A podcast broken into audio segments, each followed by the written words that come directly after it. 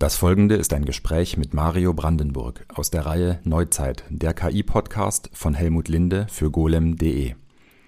Mario Brandenburg ist seit 2017 Mitglied des Deutschen Bundestages für die Fraktion der Freien Demokraten.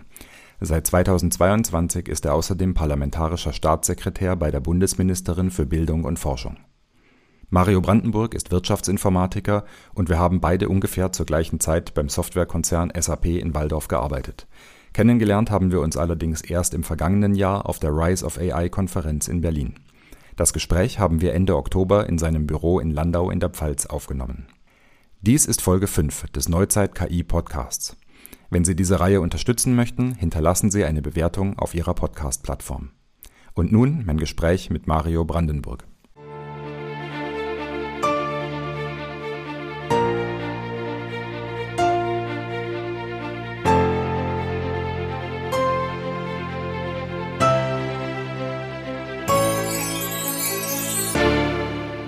Bei Mortal Kombat habe ich gelernt, wie man Eingeweide rausreißt. Ich durfte bei Doom Monster zersägen. Das ist ein Zitat von dir aus einer Rede vor dem Deutschen Bundestag. Was war der Hintergrund dieser Rede und welche Reaktionen hast du darauf bekommen? Also es ist mit Sicherheit eine meiner weniger zitierten Passagen. Ähm, das war eine Rede da ging es mal wieder um die alte Diskussion der Killerspiele. Eigentlich zu einem traurigen, äh, auch aktuell wieder ähm, aktuellen Anlass. Ähm, das war in Halle der antisemitische Vorfall und Horst Seehofer war Innenminister und alle Gamer wurden äh, mal wieder unter Generalverdacht gestellt und ähm, es ist ein Riesenfeld, ein riesen Technologiemarkt, eine riesen Community an Menschen ähm, und um zu zeigen, dass da jemand steht, der auch all diese Dinge getan hat, dann aber durchaus ähm, normalen Lebensweg eingeschlagen hat und äh, darauf hinzuweisen, dass das natürlich alles Klischees sind, habe ich mich entschieden, äh, die paar Sätze zu sagen, die führten aber durchaus auch zu irritierten Blicken in den Reihen, ehrlicherweise. Das kann ich mir vorstellen. Und äh, die Wahl der Spiele, die du genannt hast, äh, Doom und Mortal Kombat, das deutet so auf die 90er Jahre hin. Also deine Gamer-Karriere ist in die Zeit zu, zu verorten, nehme ich an. Man, man, muss dann natürlich bei der Altersbeschränkung stark runden, wenn man es wirklich ausrechnet. Ähm, genau, aber das waren natürlich äh, die Spiele der Zeit, äh, IDDQD, IDKFA. Also ich könnte natürlich immer noch unendlich Munition und, und, und, und Schutzrüstungscodes äh, aufsagen. Und klar, das war das, was man damals gespielt hat. Wobei nicht nur, ne, auch äh, ganze Super Mario-Ära, alle möglichen Zeldas und natürlich bis heute ähm, eigentlich dann im Moment verstärkt äh, wieder die Nintendo-Schiene, ähm, weil das einfach mit Kindern äh, mhm. ist Nintendo unschlagbar am Ende des Tages. Ja, und Computerspiele sind ja auch tatsächlich zum Mainstream geworden und auch, wie du gesagt hast, äh, zu einer riesigen Industrie, wo auch die, die AAA-Produktionen, also die richtig großen Spiele, auch Budgets in ja, 100 Millionen Euro Größenordnung, äh, denke ich, haben und damit also wirklich auch zu, zu Volkswirtschaften beitragen es ist ein größerer Markt als die Filmindustrie, mhm. die globale Gamesbranche. Ja. Ähm, das wird immer nicht gesehen äh, durch irgendwie Hollywood und die Bilder, die wir alle vor Augen haben, aber jeder zweite äh, konsumiert Videospiele, in Deutschland äh, nicht ganz, ähm, aber global gesehen. Und insofern ist es natürlich ein, ein Riesenmarkt, es ist ein Kulturbereich, es ist ein unendliches Technologiefeld, ähm, mhm. es ist ein unheimlich interessanter Talentpool. Also es ist eigentlich so vieles und es ist vor allem aber so viel mehr ähm, wie irgendeine Killerspieldiskussion. Und das mhm. war es damals ähm, und das ist es heute. Ähm, und ich hoffe natürlich, dass die nicht mehr aus der Kiste kommt. äh, aber die, die schon ein bisschen länger äh, da sind, die wissen, dass das in Wellen ab und zu kommt immer mal wieder dieser Anwurf. Ich hoffe aber, dass wir da alle weiter sind, ehrlicherweise in der Politik. Ja, und du hast ja schon gesagt, äh, es ist eine, äh, ein Technologiethema und eine Sache, die gerne übersehen wird, ist, dass ja die künstliche Intelligenz, über die wir heute reden wollen, äh, die hat den Spielen ja viel zu verdanken. Ne? Dann in den 90er Jahren wurden also 3D-Grafikkarten entwickelt, um diese Killerspiele zu beschleunigen letztendlich. Ähm, und dann hat man irgendwann festgestellt, äh, dass man mit diesen 3D-Grafikkarten also künstliche neuronale Netze sehr effizient äh, trainieren kann. Und äh, wir hätten heute sicherlich äh, kein ChatGPT und ähnliche KIs, wenn nicht damals Menschen wie du und ich Geld, Taschengeld in die, in die 3D-Grafikkarten gesteckt hätten und damit diese Entwicklung befeuert hätten. Also eine schöne Auslegung, um uns jetzt am Erfolg teilhaben zu lassen. Also insofern ähm, lassen wir das an der Stelle stehen. Aber klar, natürlich, das hat ja auch ähm, bestimmte Firmen, beziehungsweise eine, äh, sehr, sehr reich gemacht. Ne? Ähm, insofern ist, ist mit Sicherheit da ähm, Aufbauarbeit auf der Hardware-Seite. aber trotzdem auch äh, auf, auf Software-Simulationsseiten und ne, sind ja immer technologische Wechselwirkungen, die sich bedingen. Und natürlich ist KI jetzt auch im Game Design, Level Design, Spieleentwicklung, kluge NPCs. Also äh, auch da gibt es wieder multiple Optionen und so ähm, beflügeln sich die Technologien ja eigentlich gegenseitig. Ähm, und als jemand, der A Geld für Grafikkarten ausgibt und B KI nutzt, äh, genau, bin ich zumindest mal ein kleines, kleines, kleines Zahnrädchen äh, im Netz. Und äh, während die Grafikkarten äh, Karriere gemacht haben in der künstlichen Intelligenz, äh, hast du Karriere gemacht in der Politik. Äh, du bist Mitglied des Deutschen Bundestages und du bist parlamentarischer Staatssekretär im Bundesministerium für Bildung und Forschung. kannst du mir deinen Weg beschreiben von der Gamer-Karriere hin zu höheren politischen Ämtern? Ähm, das kann ich gern tun. Ähm, ob, ob das eigentlich wirklich äh, Karriere ist, äh, will ich sogar eine Frage stellen. Es ist ein Mandat und es ist, eine, es ist etwas auf Zeit, was einem mit großer Demut erfüllt. Ob das eine Karriere ist, weiß ich nicht, weil Karriere setzt Pfade voraus und Planung und ähm, das ist es eigentlich für mich nicht. Also ich wollte nie in die Politik, war auch nie Klassensprecher oder sonstiges. Ähm, bin eigentlich, nachdem ich im, im Ausland war ähm, und zurückgekommen bin und wusste, okay, es wird doch Deutschland und es wird doch die Pfalz und es wird doch ähm, mein Heimatort nach diesem klassischen 18 raus, Flucht, Hilfe, Hilfe, die USA, ähm, habe ich dann gemerkt, naja, wenn, wenn du wirklich hier dein, dein Leben verbringen willst, arbeiten, vielleicht irgendwie heiraten, Kinder kriegen, Haus kaufen, also eigentlich die ganz normale, gesittete äh, Lebensweise, dann sollte man sich einbringen. Und so bin ich in die Kommunalpolitik äh, gerutscht, weil ich mir unseren Gemeinderat angeschaut habe und ähm, gemerkt habe, dass verschiedene Themen, also A-Jugendthemen damals, irgendwie eine Halfpipe oder Störerhaftung war damals eine Diskussion,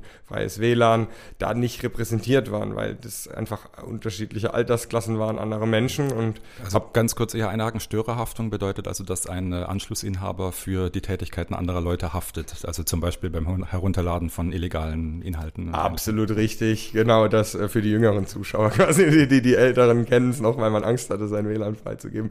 Genau, und das natürlich ein Hinderungsgrund war, damals für Kommunen freies WLAN zu machen. Mhm. Und wenn das dann nur von Menschen diskutiert wird, die damit nichts zu tun haben, äh, warum sollten die sich dafür stark machen oder aus dem Fenster lehnen? Und so bin ich in die Kommunalpolitik äh, gerutscht, habe schon immer FDP gewählt, liberale Gedanke, also bin ich, bin ich christlich, glaube nicht an, an, an kollektivistische Dinge, bin da eher individuell unterwegs.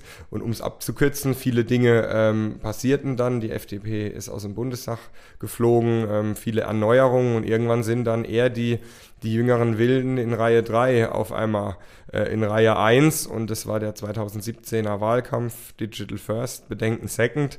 Ähm, ein sehr einprägsamer Spruch, ähm, an dem sich auch viele gerieben haben. Aber natürlich war das eine perfekte Option für jemand, der bei einem Tech-Konzern arbeitete damals, der, der, im politischen Feld quasi jung ist, äh, mit Anfang 30, der internationale Erfahrung hat. Das war natürlich in Anführungszeichen einfach dann auf Podiendiskussionen aufzufallen, zu glänzen, in der Community wahrgenommen zu werden. Und dann passierten noch viele Zufälle und auf einmal sitzt man im Deutschen Bundestag. Ähm, aber das war, das war nie der, der Lebensplan. Auf der anderen Seite jetzt ähm, versuchen zu dürfen, ein paar Dinge in Deutschland zum Besseren zu verändern und, und Menschen zu repräsentieren, erfüllt einen dann natürlich mit Demut und dann, dann macht man es natürlich und versucht, die Rolle auszufüllen. Und der Staatssekretär noch ganz kurz, mhm. ähm, das ist dann quasi die, die nächste Stufe äh, der Demut, ähm, nachdem die FDP in die Regierung gewählt wurde und mein Vorgänger ähm, aus dem Amt ausgeschieden ist, hat mich die Ministerin gefragt, ob ich das machen möchte, den Innovationsbereich verantworten, was natürlich äh, passte, auch äh, qua Vita und qua Interesse. Und ähm, das ist jetzt natürlich nochmal eins anders, weil man natürlich wesentlich näher dran ist im Vergleich zum Parlament als Parlamentarier, dann wirklich in den Ministerien mit den Menschen, die schon da waren, da sind und da bleiben werden. Das unterschätzt man ja auch immer, diese Konstanz im System, äh, mit denen arbeiten zu können. Das ist dann auch schon ähm, eine große Freude. Manchmal braucht es auch ein paar Schleifen, aber am Ende des Tages äh, geht man ja deswegen in ein System, um es zum Besseren zu verändern. Und äh, die Rolle als äh, parlamentarischer Staatssekretär ist also direkt unter dem Minister oder der Ministerin im jeweiligen Ministerium. Äh, kannst du beschreiben, wie deine konkrete Rolle ist? Also wofür bist du zuständig? Was, was kannst du treiben? Genau. Also, es gibt zum einen ähm, die parlamentarischen Staatssekretäre und die verbeamteten Staatssekretäre und Staatssekretärinnen natürlich, in, in unserem Fall sind es auch Staatssekretärinnen.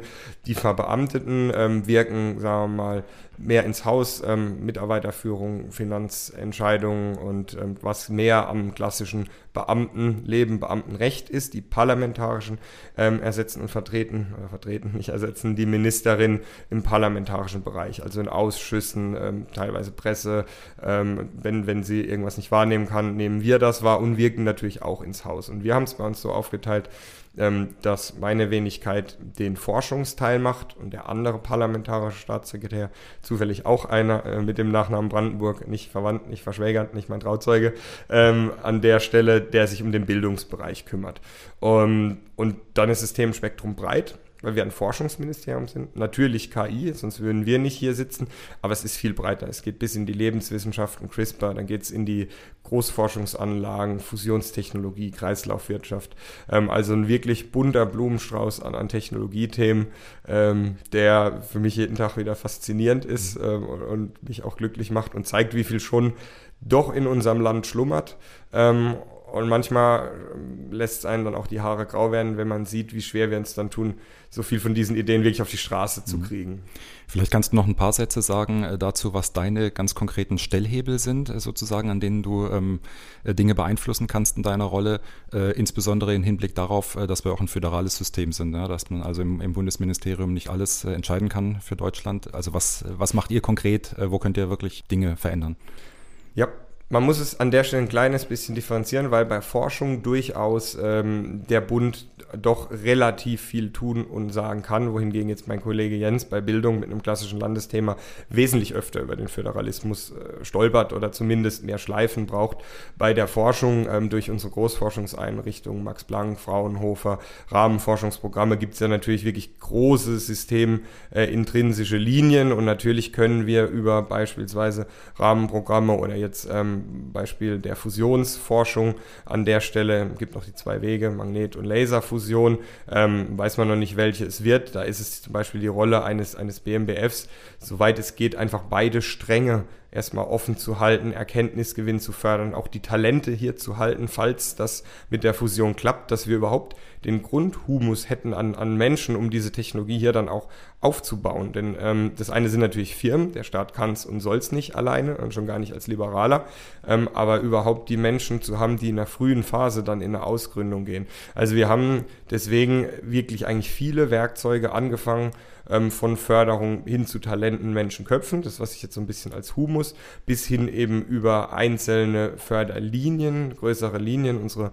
ähm, Zukunftsstrategie Forschung mit den Missionen, also das dann rein ins Gesellschaftliche zieht bis aber auch klassische Einzelförderung von einer Idee oder von mir aus einer Sprint, die natürlich frei wäre, also die Agentur für Sprunginnovation, die dann im Scaling äh, von disruptiven Ideen ist. Und das zeigt schon, wie, wie vielseitig es ist und wie, ähm, ich sag mal, wie bestückt eigentlich auch der Werkzeugkasten ist. Denn mhm. es gibt kein One-Size-Fits-All und schon gar nicht in der Innovationspolitik. Mhm. Ähm, du hast vorhin, als du den Anfang deiner politischen Laufbahn beschrieben hast, äh, schon anklingen lassen, äh, warum du in die FDP eingetreten bist. Ähm, ich würde gerne noch mal ein bisschen darauf zurückkommen und verstehen, was sind sozusagen die Grundfundamente deiner politischen Überzeugung? die Grundfundamente. Also vielleicht erstmal, wie kam es zur FDP? Ob das dann gleich ein Grundfundament ist, das können wir ja diskutieren. Ähm, also jeder ist ja erstmal Bundesbürger oder Bürgerin und Wähler und Wählerin. Und insofern ähm, fragt man sich dann mit, mit 18, äh, was kreuzt sich denn da eigentlich an? Und ähm, damals gab es den Wahlomat noch nicht. Ähm, also musste man sich dann wirklich mit, mit Programmen beschäftigen. Ganz ehrlich, das ist zäh. Ne, das habe ich auch nur bedingt getan. Und dann überlegt man sich, was ist denn die Metabotschaft dahinter? Wo, wo ne, welche Richtung. Denn ein Irrglaube in der Politik ist ja, dass man immer das das bekommt, was man sagt. Also auch ich nicht, denn der Kompromiss ist der Wert. Wir vergessen das ab und zu, aber so funktioniert ein pluralistisches System in der Demokratie. Also selbst ich, wenn ich ein Wahlomat mache, ich habe da Jahre dabei, da komme ich noch nicht mal auf 80 Prozent. Trotzdem repräsentiere ich in der Rolle jetzt natürlich die FDP. Das heißt, ich kann zum einen in die Partei hinwirken, sie versuchen mehr in meine Richtung zu ziehen oder sie vielleicht auch anders zu repräsentieren, wie jemand, der eine Übereinstimmung bei den 20 Prozent hat, die ich nicht habe. Und so ist diese Idee, diese liberale Idee, dass die Freiheit immer erstmal so weit geht, ne, bis ich quasi jemand anderen damit ähm, belästige, dann endet sie natürlich aber auch, wenn was nicht klappt, durchaus mal mich zu hinterfragen und nicht immer das System, das Kollektiv ne? oder jetzt christlich, auf dem Dorf groß geworden. Ähm, da ist natürlich überall CDU und alle irgendwie Messdiener waren CDU. Ich bin aber, also ich war mal christlich, äh, bin, bin dann aber auch äh, recht schnell, habe ich mein Abo gekündigt, um es mal so zu sagen. Äh, diese Idee zieht mich auch nicht an, konservativ-christlich. Ne? Kollektiv SPD nicht, Grüne, mir schon äh, an der Stelle wirklich immer zu eingreifen, zu bevormunden, auch wenn das Ziel ein Heeres ist, so und rechts und links, also ne, gebietet sich jetzt sowieso nicht für ähm, jemanden, der irgendwie wirklich was verändern will für die Menschen. Und so war das. Und was sind die Grundfundamente? Ähm, schwierig zu sagen. Zum einen hinterfragen, das, was ich tue oder mache, ähm, mache ich das jetzt nur situativ oder halte ich persönlich das wirklich für klug, sinnvoll und wenn es eine Gefahrenabwägung ist, würde ich dieses Werkzeug quasi auch meinem schärfsten Feind oder Feindin in die Hand geben, auch wenn es mir jetzt gerade hilft. Also ich versuche so gut es geht reflektiert abzuwägen. Ich unterhalte mich natürlich viel mit allen Gruppen, vor allem auch mit denen, die mir nicht recht geben. Du bist ja auch noch in einen Vortermin reingekommen und konntest zuhören und versuche da äh, mich auch selbst zu challengen. Und ansonsten ist es, glaube ich, ein westliches, offenes, liberales mhm. Wertegerüst, was wir alle teilen für die großen Fragen und großen Linien. Und äh, was wäre für dich der Grund, warum du jetzt mehr Fokus legst auf äh, Individualismus und freiheitliche Gesinnung als eben zum Beispiel ähm, Solidarität oder Ökologie oder andere Werte, die vielleicht dann äh, bei anderen Parteien stärker im Markenkern enthalten sind?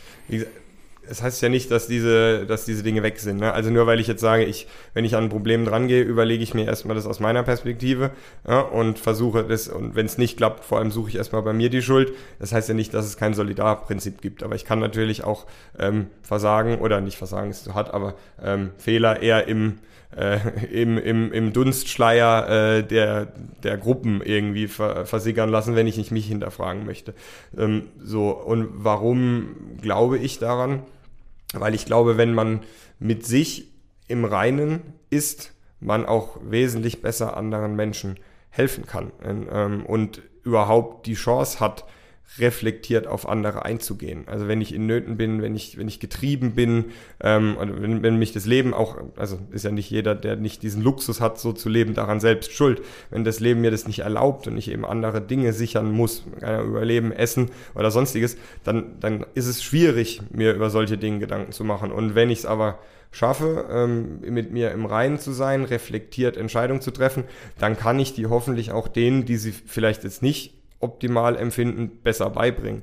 Und das macht eigentlich aus einer vielleicht individuellen Herangehensweise zum Schluss auch wieder ein passfähigeres System, weil wir doch alle aufeinander zugehen müssen und es ist natürlich leichter, Gruppen gegeneinander aufzuwiegeln, als eins zu eins Individuen, die auf der kleinen Ebene diskutieren. Und deswegen halte ich das eigentlich auch systemisch für eine gute Herangehensweise und komme da nicht bei, bei Egoismus oder Einzeln raus, sondern bei ganz, ganz vielen, eigentlich eher so beim Netz, ne? neuronales Netz, mhm. bei einer kleinen Verästelung. Mhm. Ähm, und das ist unter Umständen oft besser im politischen System, viele kleine Verästelungen, wie eine große. Also eine große, um ein Beispiel zu machen, nehmen wir das Verhältnis äh, Deutschland-Amerika unter Trump. Es war jetzt nicht so gut. Ähm, trotzdem dann Verbindungen von beispielsweise Bundesländer zu Bundesstaaten, Universitäten zu Universitäten, Forscherinnen und Forscher zueinander. Das sind diese kleinen Netze, die helfen und dann sind wir eigentlich auch schon wieder auf einer individuellen Ebene. Mhm. Ähm, und, und, so komme ich an der Stelle dabei raus. Mhm. In, in politischen Diskussionen ist es manchmal relativ schwierig, zu unterscheiden, ob es eigentlich Uneinigkeit gibt über die Grundüberzeugung, also über das ultimative Ziel, oder ob man sich nur uneinig ist über den richtigen Weg, dorthin zu kommen. Und äh, ich, ich, weiß nicht, wie du das empfindest. Ist es, hast, hast du ein Gefühl dafür, wie viel eigentlich in der Politik wirklich Grundüberzeugung ist, versus wie viel ist ähm, eine Diskussion über den richtigen operativen Weg, etwas zu erreichen? Na, das variiert. Ähm, das variiert zum einen qua Person, ähm, dann variiert es je nachdem, wo man im Prozessschritt ist. Es variiert eigentlich ja sogar, ob man eine Plenarrede hält, die man natürlich eigentlich für die Welt da draußen hält, oder ob man im Ausschuss sitzt und versucht, an einem Antrag Problem oder was etwas zu erreichen. Also da gibt's da gibt's keine Schwarz-Weiß 1-0-Lösung, weil das auch zum Stilmittel der Politik gehört. Ne? Also etwas nicht verstehen wollen oder etwas von einer kleineren Ebene wieder auf eine höhere zu ziehen mit einer moralistischen und damit arbeiten Parteien. Ähm, es gibt Hyperthemen und jetzt nehmen wir mal nicht, nicht Klimaschutz oder sonstiges, wir nehmen einfach mal Digitalisierung. Ähm, da da gab's wenn man sich Digitalpolitik anschaut, eigentlich nie eine übertriebene Uneinigkeit zwischen Parteien. Also ist vielleicht Vorratsdatenspeicherung, weil es eigentlich mhm. auch eher Innenpolitik ist, aber ähm, die gab es nicht, weil der, der Feind oder das Problem ganz woanders stand. Also das ist ja so ein großes Problem, dass es überhaupt keinen Sinn macht, jetzt eine SPD-Digitalisierung und eine FDP. Mhm. Das war aber die Haltung der Digitalpolitiker. Mhm. Die Parteien natürlich auf einer ganz anderen Flugebene und deswegen habe ich es mit reingebracht, in einer konservativen Partei, jetzt in der CDU, ist natürlich dann Vorratsdatenspeicherung aus einer Innensicht und wir fangen fangen doch Verbrecher. Ähm, das ist die hohe Ebene und auf der hat sie dann natürlich schon einen Dissens mit einer FDP. Mhm. Dieser, wir können doch nicht von allen alles speichern, um dann einen zu haben. Was ist denn das für ein Menschenbild? So, mhm. ne? Und so sieht man, wie wir auf der oberen Linie jetzt einen Dissens haben. Wenn wir uns aber insgesamt digitalpolitisch hinsetzen, mit Sicherheit an ganz vielen Ebenen äh, Geländegewinne machen können, nur an der einen Frage. Also es ist eine extrem komplexe Frage, die man jetzt in Prozenten nicht be beurteilen kann. Ähm, aber ich glaube, die Mehrheit der Akteure ist immerhin in der Lage, diese Abstraktion mhm. zu tun, wenn sie es möchte. Du bist jetzt schon auf das Thema Digitalisierung eingegangen und eben ein ganz, ganz großer Trend in dem Bereich ist natürlich künstliche Intelligenz im Augenblick. Ähm, ausgelöst äh, zu einem gewissen Teil, zumindest was die öffentliche Wahrnehmung angeht, eben durch ähm, ChatGPT, das letztes Jahr im November, äh, vor knapp einem Jahr, ähm, live gestellt wurde. Wie beurteilst du die Leistungsfähigkeit? Hast du, ich nehme an, du hast damit auch äh, zumindest mal gespielt oder verwendest es auch vielleicht bei der Arbeit. Was sind so aus deiner Sicht die, die Stärken und die Limitationen von der aktuellen Software? Also es ist eigentlich schön, dass ähm, ich jetzt in meinem Ermessen bewerten darf, wie leistungsstark ChatGPT ist, das gesamte Wissen äh, der ganzen Libraries. Also natürlich ver verwende ich es und habe damit rumgespielt. Wir verwenden es im, im Büro, ähm, verwenden wir es natürlich auch in meinem Team. Ähm, steht deswegen auch auf der Webseite. Wer es gehört, wer kennt, ne? wer, wer es äh, sehen möchte, die FDP ist die, einzige, die erste, glaube ich, oder die einzige sind, weiß nicht, aber wir haben uns eine Selbstverpflichtung gegeben.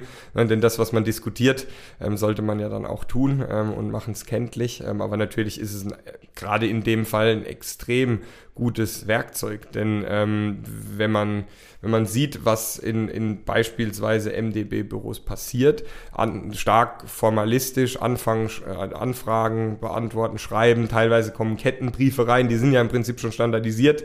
Ähm, natürlich ist Kettenantwort in Anführungszeichen durch ChatGPT wesentlich leichter, ähm, wie wenn ein Mensch äh, quasi eine Denial-of-Service-Attacke dann runter beantworten soll. Also insofern äh, ist es für dieses Feld super, um es insgesamt zu beurteilen. Natürlich extrem interessant, spannend, ähm, weil es uns an der Ecke ähm, trifft, wo wir alle sensibel sind, ähm, nämlich Sprache, ne, Large Language Models. Mhm. Ähm, also, sag mal, als es vorher Bilder gemalt hat, hat es ja auch nicht alle interessiert. Jetzt redet es auf einmal in an, oder ne, erst mhm. war es eine, eine, Zeile, aber ne, kriegt er jetzt auch Sprache und alles. Ähm, das ist natürlich eine Ecke, wo auf einmal alle da sind. Also gesellschaftlich super interessant. Ähm, und das ist ganz gar nicht vermessen gemeint, ähm, auf, der, auf der reinen KI-Seite in Anführungszeichen nur ähm, ein, ein wirkliches, eine Demo des Zusammensteckens von Geld, Talent, Rechenleistung und Willen. Ne? Also, äh, die, die Neuerung in sich ist jetzt nicht extrem, was nicht heißt, dass die Leistung nicht äh, unendlich beneidenswert oder, oder zumindest bewundernswert ist an der Stelle, aber aus Forschungssicht von der Flughöhe okay. Ne? Also insofern differenziert gesellschaftlich, ähm, absolut bahnbrechend und deswegen haben wir auch diese ganz vielen Vibrationen aus KI-Sicht.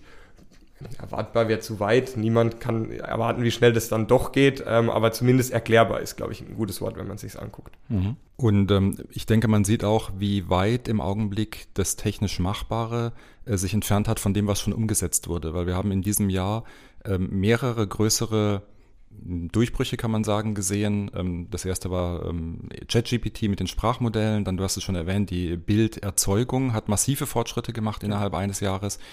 Äh, jetzt äh, kürzlich wurde von äh, OpenAI auch die Bilderkennung veröffentlicht in Kombination mit dem Sprachmodell. Also das heißt, große Sprachmodelle sind jetzt schon fast ein alter Hut. Ja. Wir sprechen jetzt von großen multimodalen Modellen, die also sowohl auf Bildern als auch Sprache trainiert wurden.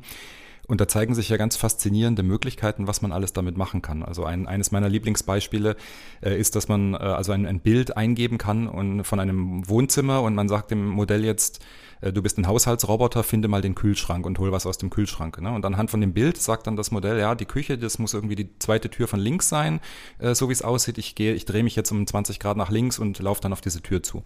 Wenn man dem Modell dann immer mehr äh, Bilder zeigt, äh, kann man das im Prinzip simulieren, wie also ein Roboter sich in Zukunft durch so ein Haus bewegen äh, könnte. Ne? Das heißt, die, die fundamentale Technologie ist da. Ähm, aber es ist eben noch nicht, logischerweise noch nicht in die Anwendung überführt worden, einfach weil dafür noch keine Zeit war. Ne? Wir haben diese, diese, diese Lücke, die da aufklafft zwischen Möglichem und, äh, und Umgesetztem. Das heißt, da müssten sich doch jetzt eigentlich dramatische Möglichkeiten auftun, auch für die Wirtschaft, hier neue Innovationen zu bringen und ähm, ja, neue, neue Geschäftsfelder aufzutun. Ich glaube, das ist auch der Fall. Also es wird, wird keiner in Frage stellen. Die Frage äh, ist eher, passiert das dann hier? Sind das wir oder sind das andere? Ähm, aber die, die Möglichkeiten sind natürlich riesengroß und das ist auch ein Punkt, den man bei aller äh, Faszination äh, über und um ChatGPT und OpenAI dann immer oder oft den, wir jetzt, vielleicht pessimistischen oder KI-ferneren sagen muss, das ist jetzt nicht das Ende. Also weder, weder der KI des Internets, also wir haben es jetzt nicht durchgespielt. Mhm. Das ist ein interessanter Case, aber ich eine laue Sommernachtsrede schreiben oder äh, mir in Nudelgericht halluzinieren, ich mache es jetzt also bewusst ein bisschen despektierlich, das ist jetzt noch nicht das, warum die deutsche Wirtschaft zittern muss. So, wenn man aber natürlich sieht, was kommt, ja, und da ein bisschen weggeht von mir als Agenten und, und ne, B2C-Bereich und alles, was, ne, oder Marketingagenturen und die, die alle ja jetzt schon damit beschäftigt sind und, und durchaus sich transformieren oder einige vielleicht auch verschwinden, ähm, wenn diese Modelle eben mehr können. Neue Materialien, Stoffströme, Prozess-Reengineering und, und, und. Also das sind ja unendlich viele Felder. Und zum einen wird es mehr Bereiche betreffen, auch viel mehr spezialisierte Modelle, kleinere private, also so wie es halt auch, ne, On-Premise, Cloud, mhm. Edge, also das ist IT, ne, Mainframe, klein, irgendwie ist es immer das Gleiche, erst wird es eine Zeit lang größer, dann wird es kleiner, dann kommt es wieder in ein großes und dann wird es geedged und so werden wir jetzt mit KI auch äh, unterschiedliche Fälle sehen. Das Interessante wird natürlich für unsere Wirtschaft sein oder auch eine, eine Regierung an der Stelle, wobei da ist mir die Wirtschaft gebracht, zu finden, wo diese Neuerungen, diese neuen Optionen, diese entweder Prozessverkürzung oder ne, neue Materialerstellung, wo die in unserem System Impact machen können und Gewinne produzieren. Ich glaube, das ähm, ist gar nicht leicht zu beantworten, weil auch ähm, zum einen monetär nicht jede Firma vielleicht äh, mit, mit den ähm, globalen GAFAs und BATs und alles mithalten kann. Zum anderen es aber auch eine Talentknappheit gibt und die, natürlich äh, ganz kurz eine, die die Gaffas und Bats also Entschuldigung, äh, Google, Amazon, Facebooks okay. ähm, und Baidu, Alibaba, mhm. Tencent, also sehr sehr große die kapitalstarke großen, die großen aus USA und äh, China. Genau. Ähm, das hat mit Sicherheit nicht äh, jede, jeder Mittelständler hier das, ähm, das Finanzbudget. Muss es nicht unbedingt aber sein, denn das Personaltableau, auch die klugen Menschen ähm, hierher zu bekommen, die das können, ist schwierig. Da schließt sich so ein bisschen der Kreis, was kann eigentlich ein BMBF, also ein Bundesministerium mhm. für Bildung und Forschung machen. Sind wir wieder bei dem, dem Humus, schauen, dass wir hier sehr viel KI-Forschung haben. Wir haben ähm, KI-Professoren 100 von der Vorgängerregierung, wir haben nochmal 50 draufgelegt, dass es zumindest überall in Deutschland möglich ist, sich mit dem Thema zu beschäftigen, wenn ich studieren möchte. Ein großer nächster Schritt wird meines Erachtens, glaube ich, auch sein, ähm, KI in physische Produkte hands-on zu machen. Denn es geht nicht immer darum, ähm, dass wir KI-Professorinnen und Professoren haben. Es geht natürlich das auch darum, in unsere Stromnetze zu verbauen. Ähm, also ganz, ganz andere Berufsdomänen damit mhm. zu erschließen. Pflege. Denn äh, die so beeindruckend das ist, diese Basismodelle zu machen und diese, diese Klassen, äh, wir alle, diese Breakthrough-Cases, machen wir mal ein bisschen Englisch äh, zu produzieren. Das kommt dann eher wieder von den genannten Großen. Aber was das dann in der Umsetzung vielleicht heißt für Pflege, Pflegerobotik in Krankenhäusern so, ich glaube, das werden wir nicht von Google sehen. Mhm. Ähm, oder um, um, jetzt eins davon zu nennen, von anderen sehen. Ähm, und da liegen, glaube ich, auch die enormen Chancen für uns drin. Und was kann die Politik machen, damit das in Deutschland funktioniert? Also die, die Politik ist so ein bisschen wie die Wirtschaft. Ne? Wir waren ja jetzt auch vom Großkonzern zum Pflegeheim und so ist es natürlich auch mit die Politik. Äh, die Politik auf der Höhe kann ähm, Rahmen setzen, um zum einen ähm, den Menschen Sicherheit im Umgang damit zu geben, dass keine äh, verwehrende Haltung passiert. Sie muss aber auch aufpassen, dass wir uns vor lauter Schutz noch bewegen können und nicht innovationsfeindlich regulieren. Das wäre jetzt auf der Ebene die Politik. Und wenn wir es dann wieder runterbrechen, ne, also was kann ein Forschungsministerium tun? Ähm, Projektförderung, Anreize schaffen, ähm, KI-Aktionsplan werden wir demnächst vorstellen, wo wir mal einfach geguckt haben, was, was liegt denn in unserem Ermessen, in unserem Haus, um einfach mal anzufangen. Also nicht keine neue Strategie, kein neues überliegendes, ja, da müssen wir hin, Richtungsbestimmung. Ich glaube, in der Feststellung äh, hat Deutschland keine Defizite. Das ist dann eher in der Execution des mhm. Ganzen. Ähm, und das mag dann bei einem Bundesforschungsministerium anders sein wie bei einem Wirtschaftsministerium oder einem ähm, Auswärtigen Amt, Visa-Anerkennung, einem riesen Visa-Stau. Ne? Wenn da AI was machen kann, perfekt. Und so kann, glaube ich, die Politik mhm. runtergebrochen, jeder in, in seinem Feld was tun ähm, und versuchen zu enablen. Die Politik allein wird es aber nicht lösen, mhm. weil die Wirtschaft das aufgreifen muss und die Gesellschaft das wollen. Und das geht oft ein bisschen unter, dass wir ein Kreislauf sind, ähm, der zu Recht aneinander hängt, denn wenn es niemand fordert, wird es kein Produkt geben, dann brauchen wir auch nicht fördern. Und andersrum funktioniert es auch. Ähm, wenn, wenn die Politik etwas anreizt, dann wäre gut, wenn es jemand aufgreift und der wird es nur aufgreifen, wenn es gesellschaftlichen Need gibt. Und mhm. ähm, dieser Kreislauf muss halt in Gang gesetzt werden. Ja, und über diesem Kreislauf äh, schwebt noch so ein Schatten einer ganz großen Diskussion, nämlich der Europäischen Union und dem sogenannten AI Act. Also es laufen ja seit einigen Jahren jetzt äh, Diskussionen über eine Regulierung der Technologie KI als solcher, also ein, eine horizontale Regulierung, die sozusagen alle Anwendungsfälle von KI betreffen würde. Kannst du ein bisschen etwas zu diesem KI-Act der Europäischen Union sagen? Vielleicht ein bisschen erklären, worum es da geht, äh, was so die, ja, die, die groben Ideen sind, was da reguliert werden soll, warum und natürlich auch, welche Meinung du dazu hast.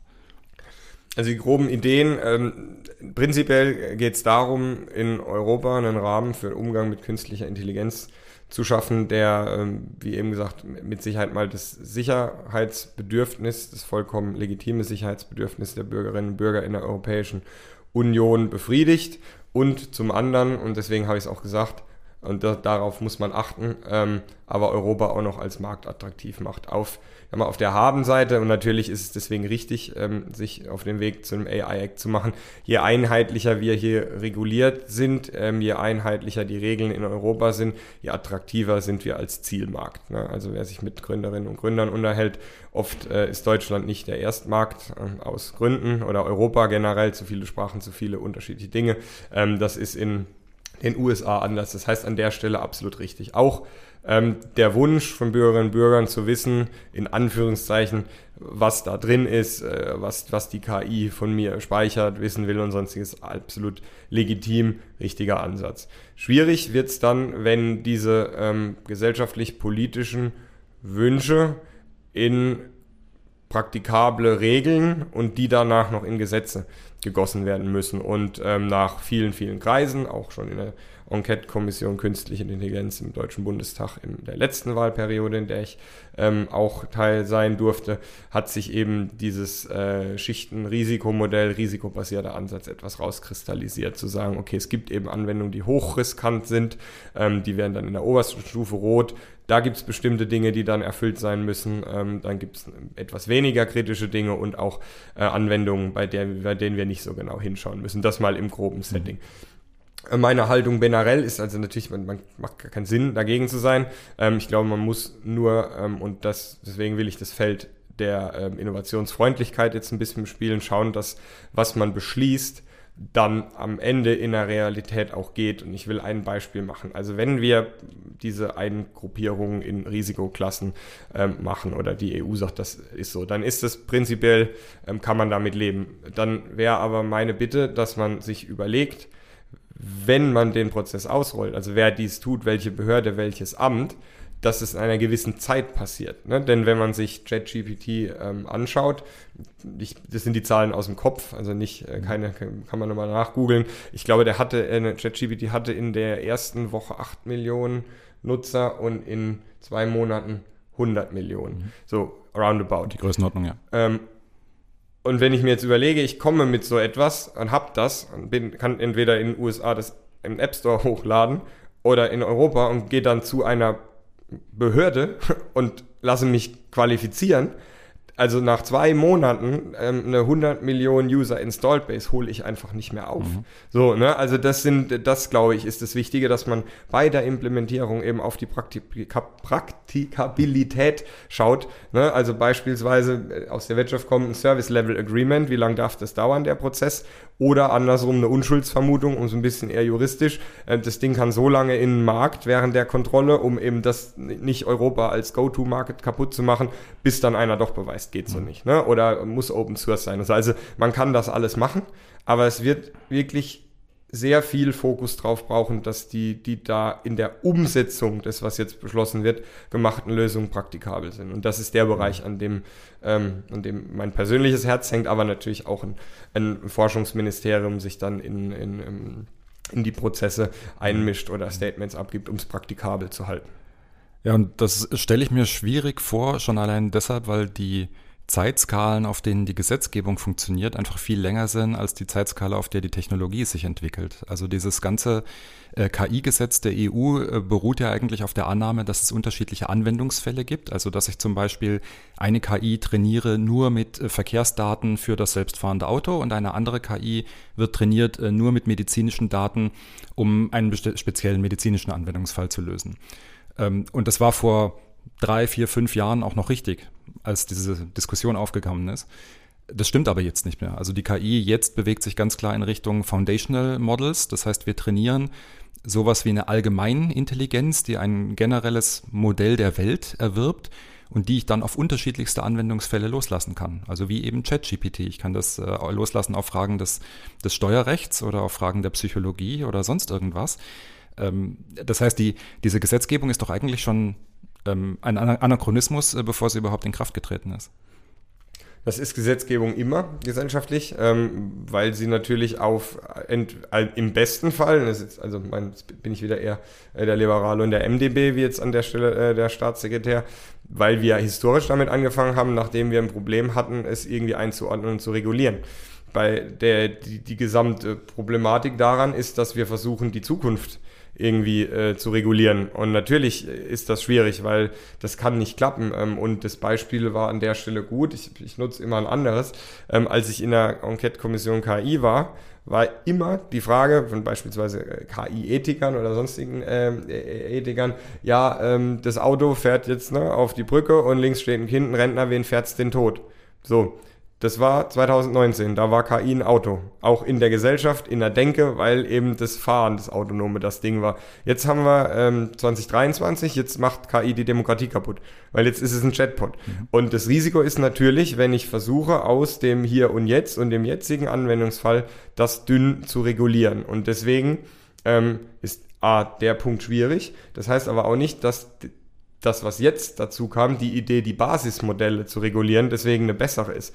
Weil das geht in die ganz falsche Richtung. Also das wäre, wenn wir uns auf wenn wir uns Lego-Steine vorstellen, ähm, dann, dann sind wir halt bei den Steinen. Dann werden die Vierer-Steine verboten und die Sechser nicht, weil mhm. aus dem einen kann ich irgendwie was weiß denn ich was bauen. Also so werden wir an der Stelle nicht weiterkommen. Das zeigt aber natürlich den Zeitgeist. Die waren jetzt da, man mhm. wollte was liefern. Und insofern glaube ich, also ich als nie ähm, ich kann mit den Stufen gut leben. Ich weiß nicht, ob es so viele braucht, ehrlicherweise. Also, mein, also die, die, Risik halt, die Risikostufen. Die Risikostufen kommen aus der Informatik. Also es gibt ich finde 1 und 0 reicht, ja, äh, und nicht. Im KI-Act sind es, glaube ich, vier. Ne? Also genau, es gibt wir verboten. Waren in der Enquete-Kommission waren wir noch bei drei, in der EU kam eine dazu. Okay. Ähm, schwierig finde ich übrigens auch, wenn es nicht nichts als Stufe gibt. Also wenn leichtes Risiko, weil das auch mhm. wieder impliziert, ne, also Luft oder was mhm. leichtes. Mhm. Also es muss ja auch einfach kein Risiko an der mhm. Stelle geben. Das, das schürt dann auch wieder eine Angst, also eher wieder ein gesellschaftliches Thema. Ähm, wenn man die tut, in meiner Auslegung, ähm, kann man in der obersten Stufe durchaus wirklich, wirklich hart sein. Also wenn wir sagen, dieses Ding wird jetzt genutzt, um, keine Ahnung, Herzchirurgie oder sonstiges zu machen ähm, und es will in den deutschen Markt, dann könnte man aus meiner Sicht sagen, okay, dann will ich den Quellcode sehen. Dann muss das Open Source, da muss mal einer reingucken können. Das geht einfach so nicht, Leute. So, ähm, das ist, glaube ich, eine klare Forderung. Damit äh, kann jeder leben und das trifft dann auch nicht, also ich meine, der Herzgefäßroboter geht dann auch nicht nach Feierabend raus und wird zum Kampfroboter oder so. Ne? Mhm. Ähm, also ich, ich sehe deinen Punkt, aber ich glaube, deswegen muss man nicht den Abgesang auf diese Modelle machen. Ähm, also diese, das sind die Anwendungsfälle und selten geht halt ein Medizinroboter danach angeln. Aber natürlich, wenn man anfängt, in die Modellregulierung zu gehen, das ist Lego-Steine regulieren und das ist schwierig. Ähm, aber da, wie gesagt, gibt es ja durchaus auch, auch Widerstände. Genau, wobei wir jetzt bei dem Beispiel mit dem ähm, Medizinroboter könnten wir ja auch sagen, möglicherweise habe ich in Zukunft eben ein generisches Modell, das ein allgemeines Modell der, der Welt im Prinzip äh, erstellt hat. Und ich kann diesem Modell eigentlich so eine Herzchirurgie beibringen, wie ich das bei einem menschlichen Studenten auch machen würde. Was reguliere ich dann? Dann also ja, dann kann ich mir zwar den, den Quellcode anschauen, also weil der Quellcode wäre in dem Fall genau derselbe Quellcode wie von einer anderen KI, die irgendwas völlig anderes macht. Ja, ähm, den Fall, den es tut. Also ich kann, ne, ich, ich, wir haben ja auch nicht Hammer reguliert. Genau. Und ich kann damit einen Nagel in die Wand hauen oder dir auf den Kopf. Und das eine ist halt Strafrecht und das andere Handwerk. Mhm. Ja, aber, aber, die Idee, dass wir Hammer regulieren, ist schon eigentlich die falsche. Jetzt genau. sind wir aber dabei, dass wir KI genau. regulieren. Das ist äh, nun mal der Konsens. Und dann kann man nur noch die Ausprägungsstufen mhm. machen. Und wie gesagt, das wären unterschiedliche Anwendungsfälle. Also ich bin kein Jurist und deswegen äh, werde ich jetzt auch nicht versuchen, übertrieben formal juristisch zu handeln. Aber natürlich waren diese verschiedenen Rechtskreise, die wir hatten und Anwendungsfälle. Ne? Also deswegen gibt es ja ein Strafrecht oder ein Zivilrecht und bin ja das gleiche ich, aber ich habe es halt einmal in dem Rechtskreis gemacht und einmal da. Und vermutlich kann man das dann schon auch tun. Nur die Frage ist, mache ich das, um wirklich Verfehlungen abzustellen. Also Strafrecht zählt übrigens auch für KI und mhm. zählt auch im Internet. Ne? Das wird immer vergessen. Genau. Dann ist es ja aber nur ein neues Werkzeug für ein altes Problem. Also Desinformation, Mobbing, das hat auch alles. Äh, früher das hieß es noch Hänseln, da gab es halt noch kein Internet. Jetzt heißt es halt Mobbing, ist aber der gleiche Sachverhalt. Dann und Gesetze gibt es ja dafür schon. Also letztendlich, Eben. ob ich jemanden mit KI mobbe oder ohne Eben. KI mobbe, ist es ja trotzdem verboten. Genau, und das ist ehrlicherweise der Abwehrkampf zu hart, den man aber als innovationsfreundlicher Mensch politisch schon die Diskussion, die man führen muss, weil das mhm. kommt schnell in den Topf. Ne? Oh Gott, oh Gott, KI macht die Demokratie kaputt, Fake News. Mhm. Ja, Moment, ist ein Sachverhalt, den gibt es schon. Was ist denn der KI-spezifische Anteil? Ja. So, ähm, und dann kann man es, glaube ich, schon in dieses Modell einordnen. Weil das ist jetzt Konsens, bringt jetzt auch nichts das Modell. Ja. Ähm, das geht dann so. Trotz allem, klar, wird das an sich ähm, bei Modellen, die alles Mögliche können, schwierig. Aber nochmal, ich will ja gar nicht in die Basismodellregulation. Ne? Mhm. In, wir, wir reden über Anwendungen und dann gibt es meistens bei Hochrisikograd schon noch Zulassung. Also ich kann ja, ne, wenn, wenn man in der Medizin kommt, immer als Beispiel, also bis so etwas im Krankenhaus dann wirklich benutzt ist und so, da gucken schon noch ein paar Leute drüber. Aber mhm. es muss am Ende des Tages noch möglich sein. Und vor allem darf es auch nicht dazu führen, denn das ist, jetzt kommen wir in die nächste eigentlich wieder generelle Diskussion. Was ist denn eigentlich alles KI? Wo fängt es denn an? Ne? Weil also wenn ich jetzt irgendwie ein Startup bin und Geld brauche, schreibe ich KI drauf und hoffe, dass ich was finde. Äh, bin ich ein seriöser Medizinproduktehersteller, schreibe ich besser Algorithmen drauf, weil ich hoffe, ich komme nicht in die Regulation rein. Also da, da, sind, da ist die Welt auch bunt an der Stelle. Das heißt, und deswegen komme ich wieder bei meiner Aussage des ganz genau gucken, was macht es denn in der Implementierung? Ne? Mhm. Geht es auf die Time to Market? Ist es greifbar. Und ich glaube, da spielt eigentlich die Musik ähm, und da entstehen dann auch Vor- oder Nachteile am Standort. Ähm, generell so eine Skala zu haben, die natürlich auch von den Bürgerinnen und Bürgern gewählt und gefordert wurde. Also es ist ja eine mhm. Mehrheit, die das beschlossen hat. Es ist ja kein, äh, kein, kein Hirngespinst. Das muss es dann auch geben. Ich persönlich jetzt als Nutzer wieder, als, als Mario, ähm, mir würde reichen, dass ich, wenn etwas schief ist, weiß, an, an wen ich mich wenden kann. Also immer ein bisschen eher wieder im, im DSA. Na, also habe ich da eine Person, kann ich draufklicken, es geht soweit, kann ich es verklagen. Mhm. Ähm, ob ich jetzt wirklich sehen will, dass ein Text KI generiert ist, ich persönlich, Achtung, also nicht politische, äh, das ist meine Meinung, ich brauche das nicht. Ganz ehrlich, ich habe auch mhm. in der Zeitung, ich weiß, dass da der Redakteur drunter steht, ganz ehrlich, mir egal. Ich lese den Text, ich denke drüber nach, ähm, Ende der Diskussion. Und wenn der aus einem Modell kommt, ist der für mich persönlich als Mario, als Informatiker, wäre das jetzt nicht zu kennzeichnen. Wenn Menschen an der Stelle Angst haben oder Bedenken oder dass sie in irgendwelchen ewigen Chat-Diskussions-Dauer-Hotlines äh, hängen, dann kann man das zu mir als kennzeichnen, aber auch hier ähm, das hat alles eine Grenze. Also diese Linkskurve wurde Ihnen präsentiert von KI. Äh, in 200 Meter rechts wurde, weil wie klein ziehen wir den Kreis? Also äh, Google Maps oder was auch immer Maps äh, ist ja auch schon nichts anderes wie algorithmische Entscheidungen. Und da sieht man, wo eigentlich die Schwierigkeiten dann auch für einen Regulator sind. Und die einen sind, ähm, also ist ja alles immer subjektiv, die einen wollen halt dann zu viel draufschreiben mhm. und ich vielleicht für andere zu wenig. Äh, und dann sind wir halt wieder im ganz normalen äh, Demokratie geschehen, dass dann um, um den besten Kompromiss gerungen wird. Lass uns dann von den ähm, von diesen Foundational Models, wie also äh, ChatGPT, ähm, nochmal ein Stück weiter in die Zukunft gehen. Ähm, und zwar zu der Frage, was trennt uns noch von künstlicher Intelligenz, die also wirklich menschenähnlich ist, also die einen Menschen sozusagen in Bezug auf die gedankliche Leistungsfähigkeit tatsächlich ersetzen oder sogar übertreffen kann. Ähm, vielleicht erstmal die Frage, äh, der Begriff AGI, also allgemeine künstliche Intelligenz oder Artificial General Intelligence eben auf Englisch, ähm, der beschreibt eigentlich genau das, was ich gerade genannt habe. Äh, wie würdest du dir so eine AGI vorstellen und ist es etwas, was du prinzipiell erstmal für technisch möglich hältst? Also technisch für möglich halte ich das absolut klar. Warum? Also alles, was wir irgendwie biobasiert hinkriegen, werde ich am Ende des Tages auch irgendwie elektronisch oder Chips. Ne? Also mein Gehirn hat auch nur Ströme und Einsen und Nullen mhm. und ähm, ist doch total komplex, bevor jetzt alle Hirnforscher äh, an der Stelle sich äh, dupiert fühlen. Ähm, ich finde es wahnsinnig faszinierend und wir verstehen es auch noch nicht, aber ich glaube, wenn etwas biobasiert auf dieser Wert, äh, Welt herstellbar ist, ähm, dann wird es auch irgendwann entweder vielleicht auch biobasiert, ne? wir sind ja auch da äh, auf, auf dem Weg, äh, hin oder anders äh, darstellbar sein. Also das glaube mhm. ich. Das ist meine rein nüchterne äh, technologische 110 elektronische Impulsehaltung. Ob dieses Ding, Chip, keine Ahnung, Roboter, Fußball, Goldfisch ähnliche, whatever suits the customer an der Stelle, für mich dann als Mensch zählt, ist ja eine ganz andere ethische, mhm. gesellschaftliche. Also das, auf was, auf was an was mache ich denn Menschlichkeit fest? Ähm, also es gibt, gibt Grafiken, ähm, bei denen äh, beispielsweise Menschen mit äh, Chatbots und Psychologen interagierten. Ähm, hab's dir ja mhm. vorhin gezeigt, und dann ähm, quasi die Chatbots besser fanden und bei der Rückfrage, warum, weil sie empathischer waren. So, mhm. das ist jetzt im Prinzip 1-0 Roboter äh, äh, schlecht für uns als Menschheit. So, ähm, ist das jetzt ein Problem? Naja, wenn das Ding einen guten Job macht, nicht halluziniert und dem Menschen hilft, nein. So, ähm, ist es deswegen menschenartig? Weiß ich nicht. Äh, mhm. wenn, wenn Menschen Umarmung, Wärme und sonstige sind, ähm, dann gibt es auch da jetzt ja schon in, in eher asiatischen Ländern Menschen, die sagen, das geht auch mit Robotern. Deswegen würde ich da auch kein Nein davor schlagen. Ähm, Wenn es die reine Handlung ist dessen, was wir können, ist es natürlich möglich, mit uns gleichzuziehen. Mhm. Genau, also ich, ich würde die Linie mal da ziehen, dass ich sage, AGI wäre für mich jetzt alles, äh, was, was ich als Mensch sozusagen aus dem Homeoffice heraus machen kann. Ja, also alles, was ich äh, in der Welt beeinflussen kann über eine, über eine Computerleitung, ohne dass ich jetzt meinen physischen Körper brauche. Das ganze Thema Robotik kann dazu in Zukunft auch noch dazukommen. Ähm, aber ich glaube, um es mal einfach zu fassen, würde ich erstmal sagen, AGI wäre für mich äh, alles, was einen sozusagen einen Menschen ersetzen kann, der einen Computer bedient.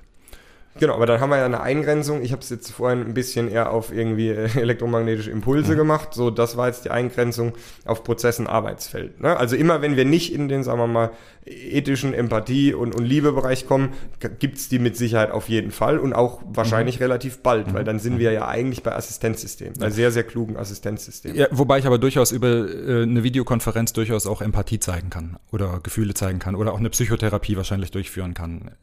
Das kann ich, aber niemand würde sagen, ich bin in eine Zoom-Session verliebt. also ja, das aber, ne, aber in, in Frage. Aber in, in, in, die, in den Akteur hinter dieser Zoom-Session äh, möglicherweise.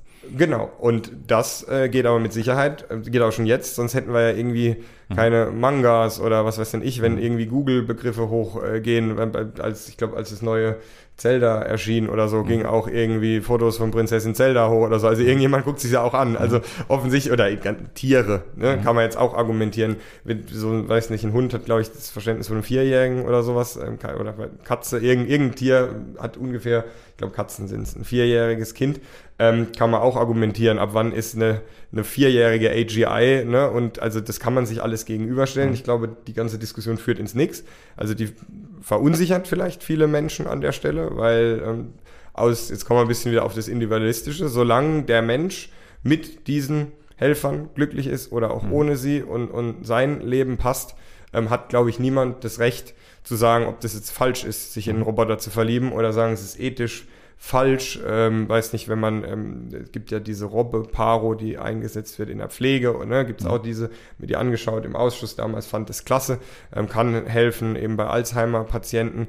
War auch die Diskussion, ist es fair? Mhm. Ähm, ich glaube, die die habe ich nur bedingt zu führen, wenn, wenn das dem Mensch aktuell hilft. Ne? Mhm. So, und so sehe ich es auch an, an der Stelle. Deswegen bin ich da grundsätzlich optimistisch, ähm, weil ich schon glaube, dass die Vernunft der Menschen und der Individuen damit umgehen kann, weil das alles nicht über Nacht kommt. Das geht schnell, mhm. aber das, das sind ja trotzdem immer wieder Generationen, die auf die Welt kommen, für die der Jetzt-Standard, der für uns schnell war, normal ist. Und das erkennt man auch, wenn man Kinder hat. Ne? Also der, der, der Umgang, also lineares Fernsehen und so unerklärbar. Mhm. Also wie ab, absolut anachronistisch, auf einem Level mit Pferdekutschen. Also dass man gucken soll, was ein Intendant irgendwo, was überhaupt, in, also noch nicht mal mehr Verständnis für den Anfang der Erklärung. Das mhm. war vor zehn Jahren noch anders. Und so geht das jetzt natürlich weiter. Also Elektrogeräte, die nicht reden können, mhm. also absolut sinnlose Utensilien. Und so wird es dann natürlich schon sein, seinen eigenen Assistenzavatar oder sonstiges zu haben. Auf, auf welcher Zeitskala würdest du da planen? Lernen. Also wenn wir jetzt von dieser AGI reden, also nochmal meine Definition wäre jetzt eine KI,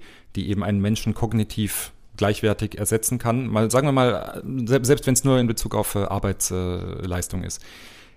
In welcher Zeitskala würdest du da denken? Also Zeitskalen ist eigentlich immer perfekt, um äh, zu verkacken, wenn man das so sagen darf. Irgendwie auch große Zitate, äh, wie viel Computer wir brauchen und wann ja. das alles passiert. Insofern äh, schwierig, wenn wir deine, dem, wenn wir deine Definition nehmen, würde ich sagen, um normale, mittelmäßige Office-Tätigkeiten ordentlich zu machen. Boah, wäre ich, glaube ich, schon also in der Definition wäre ich schon bereit, irgendwas zu sagen. 30, 2, 33. Das ist gar nicht so lange. Also, also im Jahr 2032. Genau. Also gar nicht, nicht der einmal Breakthrough, wir zeigen es, mhm. sondern dass das dann auch okay das ist in der Praxis und, und genau. akzeptiert. Ne, dann gibt es natürlich wieder Nuancen, mhm. aber wenn man sieht, wie man sein, sein normales ähm, Office-Business durch ChatGPT jetzt schon optimieren mhm. kann uns aber natürlich selbst noch eingibt und, und, und da mit dem Prompt rumspielt, das wird ja alles gebündelt, geboxt werden ja, und so ja. Zeug. Ne? Also ich meine, Handys sind auch nichts anderes wie ganz viele einzelne Programme und ein App Store. So, es hat ja alles mal angefangen. Ne? Dann mhm. gibt es vielleicht genau. deboxed E-Mail-Lösung, wo dann wieder Nutzergruppen erschlossen werden, die keine Ahnung von ChatGPT, aber irgendwie sortiert das Postfach total gut mhm. so. Und das ist ja nur die Summe aller Dinge, ja. weil ich mir so einen so Robot-Service mieten kann, der alle meine Input-Kanäle für mich sortiert oder so. Deswegen glaube ich, geht das. Wenn wir drüber reden würden, dass, wie gesagt, Robo-Docs oder ne, irgendwie als Roboter-Doktor irgendwo rumlaufen und so, das ist, glaube ich, Science Fiction. Genau, also lassen wir die, die Robotik erstmal außen vor, aber rein jetzt diese, diese KI, die also einen Office-Job übernehmen könnte, aber jetzt eben nicht nur als Assistent, sondern sozusagen als vollwertiger Mitarbeiter. Also, dass ich sagen kann, äh, du bist jetzt äh, ein, ein Vertriebsmitarbeiter und du bist jetzt einfach aktiv dafür verantwortlich, Kunden anzurufen, Kundenfragen zu beantworten, Verträge zu erstellen, also was man eben so im Vertrieb macht. Da wären wir dann in der Größenordnung zehn Jahre aus deiner Sicht oder? Nein, also ich weiß nicht, ob, ob es müsste schwierig, ob wirklich einen guten Vertrieb hast jetzt genommen, halte ich nochmal für schwierig, weil wenn man mal Vertrieb gemacht hat, das ist schon viel persönliches Kennen und Vertrauen und wen ruft man zuerst an und lange, lange Kundenbeziehungen so. Ob also ja, kalte Akquise von mir aus, ne? Dieses klassische, ja. wie jeder anfängt, Service Center und so, das ja, aber deswegen hat's ja nicht den Vertriebsjob. Ne? Also da, wir kommen jetzt wieder in so ein definitorisches Problem. Mhm. Ein eigenes Office managen, äh, E-Mails ein bisschen vorsortieren und so wird mit Sicherheit schnell gehen. Wie viel ab wann es dann wirklich ersetzt, wird spannend. Weil wenn ich einen Haufen Zeit brauche, meiner KI immer wieder mitzuteilen, wie sie sich bitte auf mich einstellen soll, oder es mir vorkommt, die Lösungen sind wie aus der Konserve, werde ich mich wahrscheinlich allein, um mich zu differenzieren in diesem großen Meer der KIs, ja schon wieder für einen humanoiden Mitarbeiter oder Mitarbeiterin entscheiden. Ich glaube, wir, wir werden da auch auf eine Gegenbewegung laufen. Äh, ja, wobei du aber gerade ja selber die Studie zitiert hast, äh, nach der also Menschen heute schon äh, dem ChatGPT, zumindest in bestimmten ja. Szenarien, also mehr Empathie zuschreiben als professionellen Psychologen. Ähm, von daher wäre meine Vermutung, dass das jetzt im Vertrieb dann auch ausreichen würde, was ich über die KI bekomme an, an Empathie und, und Menschenkenntnis und so weiter. Ja, ich, ich weiß es nicht, ne? Also wie gesagt, die Studie, die haben die, haben die mal doppelblind reden lassen. Ich glaub, glaube nicht, dass wir langfristig Heilung da diskutiert haben. Mhm. Und ähm, also Vertrieb, wie gesagt, vielleicht suboptimal, aber ganze Bereich um Kunst und, und, und alles, ne? Und, und Musikwerke und mhm. sonstiges. Mhm. Natürlich ist es jetzt total super. Ich habe mir auch, ne, mein, mein Hintergrund hier ist KI generiert, äh, absurdes äh, Bild irgendwann mal ausgespuckt. Das hängt dann jetzt auch in Berlin im Büro, alles super. Ich glaube trotzdem, dass es die Gegenbewegung geben wird, dass Menschen sagen, nee, nee, das ist handgemalt. Ne? Mhm. Ne? Ich, ich mhm. hole mir ja. das bewusst von einem ja. Mensch, so wie es ja jetzt immer wieder auch Menschen gibt, die Vinyl hören, weil sie sagen, ja. klingt halt besser als Spotify. Also das ist, wir sind halt in dem klassischen Hype-Cycle. Jetzt ist es super, ja. ähm, aber ich glaube nicht, dass das alles wegfischen wird mhm. oder sonstiges, weil man sich dann schon wieder differenziert. Ne? Man sagt, hier haben sie mhm. den, den, den, ähm, den wirklich persönlichen Kontakt, klar wenn es irgendein Vertragsabschluss, was ich jetzt schon irgendwie on the go mache mit 9,99 Euro Kreditkarte, mhm. nein. Ja. Aber wird jetzt, ich weiß nicht, der Chef-Einkäufer oder Einkäuferin von Daimler ähm, den nächsten großen Rahmenvertrag mit, I don't know, Siemens, äh, also ge gehen mhm. die dann ins Homeoffice und lassen die KI verhandeln, weil nicht, glaube ich nicht, aus, ne, aus einer anderen Warte raus. Und deswegen, glaube ich, gibt es da, gibt's da viele Grautöne, mhm. die nicht heißen, dass es nicht zu massiven Umwälzungen kommen mhm. mhm. wird die mich aber auch nicht bei der Dystopie rauskommen. Nee, klar, genau. Aber also diese Umwälzungen, und da würde ich auch zustimmen, ja, dass die in den nächsten 10 bis 20 Jahren eigentlich ins Haus stehen und dass die massiv sein werden. Einfach, wenn man sich vor Augen hält, äh, wie viele Bürotätigkeiten es beispielsweise gibt, ähm, die eigentlich auf absehbare Zeit ähm, ersetzt werden können. Äh, und jetzt ist für mich äh, ein, eine Frage ist, AGI, wenn ich heute durch den Bundestag laufen würde und einfach mir zufällig irgendwelche ähm, Abgeordnete dort rausgreife und die Frage nach AGI, wie viele können mit dem Begriff etwas anfangen, schätzt du? Na, du musst es ja selbst erstmal definitorisch einordnen und von Deutsch in Englisch und hin und her. Also, ne, wir genau. sind ja alle Opfer unserer eigenen Bubbles. Also, wenn weil, du nur mit AGI kommst ähm, und, genau. und gehst zum Verkehrspolitiker oder so, dann wird es eng. Ähm, ich glaube, wenn man es also wenn man KI sagen würde, hätte, glaube ich, jeder eine Meinung. Ob das fundiert ist, weiß ich nicht. Ähm, wenn du über eine General ähm, AI mit denen sprechen würdest, dann würden aus zehn, glaube ich, schon inzwischen bei zwei, drei eine passable Antwort rauskommen. Vielleicht jetzt nicht in der Tiefe der AI-Regulation, dann wäre es schon gut zu den Digitalpolitikern, Forschungspolitikern in Teiljustiz. Ne? Aber ähm, insofern wird das besser. Ähm, das sieht man auch in der also Zusammensetzung des Bundestags, das zweite Mal gewählt. Ähm, durch diese Umwälzung, die da waren, ist natürlich ähm, der ganze Bundestag wesentlich jünger. Ne? Und es hat alles immer Vor- und Nachteile, das sei auch gesagt. Also mhm. jung ist kein Qualitätsmerkmal, dafür fehlt vielleicht bei anderen Entscheidungen gefühlt manchmal ähm, die Gelassenheit. Aber natürlich merkt man, dass es bei diesen Themen ganz anders war als in der Legislatur zuvor, als mhm. eine lange, lange Ära mit äh, sehr vielen äh, gleichen Leuten endete. Also wir hatten Horst Seehofer als als Innenminister an mhm. der Stelle. Mhm. Ne? Jemanden mit, mit verdiente Persönlichkeit mit Sicherheit, aber der halt dann mit 71 auf einmal irgendwie äh, Kinderspiele und Internetgesetz und so. Das ist eine ganz andere Zeit, wie wenn ich mir jetzt ähm, Marco Buschmann als Justizminister anschaue, ähm, der dann im Prinzip sich zu einem AI-Act verhalten. Das sind andere Menschen. Mhm. Also Marco ist auf Soundcloud, macht Musik, also ist digital quasi groß geworden, ähnliche Kohorte wie wir. Und dann, dann ist das an der Stelle anders. Das heißt, ich glaube, es ist schon besser geworden. Nur wäre es bei AGI, würde natürlich auch wieder jeder auf was anderes antworten bei dir, ne? Weil natürlich jeder das in seine Domäne rüberschieben würde. Also wie sinnvoll die Antworten für dich wären, das wäre interessant zu sehen. Du kannst ja einfach mal probieren. Ich lade dich ein. Dann läufst mal durch die Gänge. Sehr gerne. Ja. Du sprichst mal die Leute an. Sehr, sehr gerne. Ähm, genau, also das ist, ich glaube, das ist auch ein, ein Problem, ne, dass wir natürlich eine sehr große Unsicherheit darüber haben, wie diese Technologie sich entwickeln wird. Und äh, wir haben es auch in unserer Diskussion schon gesehen. Also ich glaube, deine Vorstellung, äh, was so eine AGI machen würde, also welche Art von Arbeiten sie zum Beispiel ersetzen kann, ist vermutlich eine andere als meine Vorstellung. Ähm, ich persönlich glaube eigentlich, dass wir eine ähm, eine viel schnellere Disruption sehen können. Und zwar ähnlich wie wir das bei ChatGPT gesehen haben, dass eine KI innerhalb relativ kurzer Zeit sehr, sehr viele neue Aufgaben erlernen kann. Ähm, wir hatten ja vor wenigen Jahren noch, äh, war es notwendig, ein spezielles Modell zu trainieren äh, für Sentiment Analysis. Also nur um rauszufinden, ja. ob ein Nutzerkommentar positiv oder negativ gemeint war, brauchte ich ein spezielles Modell. Ein anderes Modell wurde dafür trainiert, äh, zwischen Hunden und Katzen äh, zu unterscheiden in dem Foto und so weiter und so weiter. Und jetzt mit ChatGPT, zumindest mit der aktuellen Version, äh, habe ich automatisch Sentiment Analysis. Das muss ich nicht mehr speziell trainieren. Das ist einfach in dem Modell drin. Das Modell kann selbstverständlich in der aktuellen Version zwischen Hunden, Katzen und allen, allen möglichen anderen Objekten unterscheiden. Das heißt, es hat innerhalb kürzester Zeit einen riesigen Sprung gemacht, was die, die Kapazität angeht.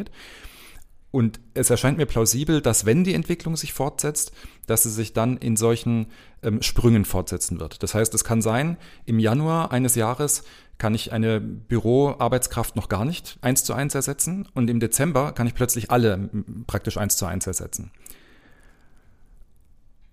stelle ich zur Diskussion. Da muss man nicht, ja, ich, ich denke, ich denke. Also man, man muss sich, man, man, muss es nicht glauben, aber wenn ich mir die Historie anschaue, glaube ich, ist es zumindest nichts, was man komplett von der Hand weisen kann, dass man äh, in so eine Entwicklung kommt. Und auch den Zeitrahmen, den du jetzt genannt hast, wie gesagt, zehn Jahre, lass es fünf Jahre, lass es 15 oder 20 ja, nachdem, Jahre sein. Also wir werden es wahrscheinlich noch erleben.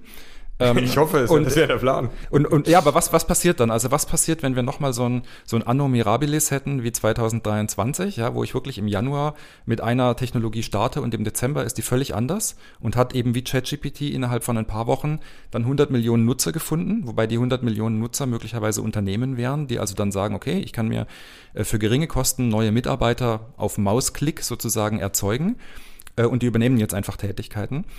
Welche Auswirkungen hat das auf die Gesellschaft? Ähm, und wie schnell kann dann auch Politik auf sowas überhaupt reagieren? Also, ich, mit, mit, ich nehme jetzt mal dein, deine These an mit äh, Klick und Fub und ähm, auf einmal im Januar kann sie das.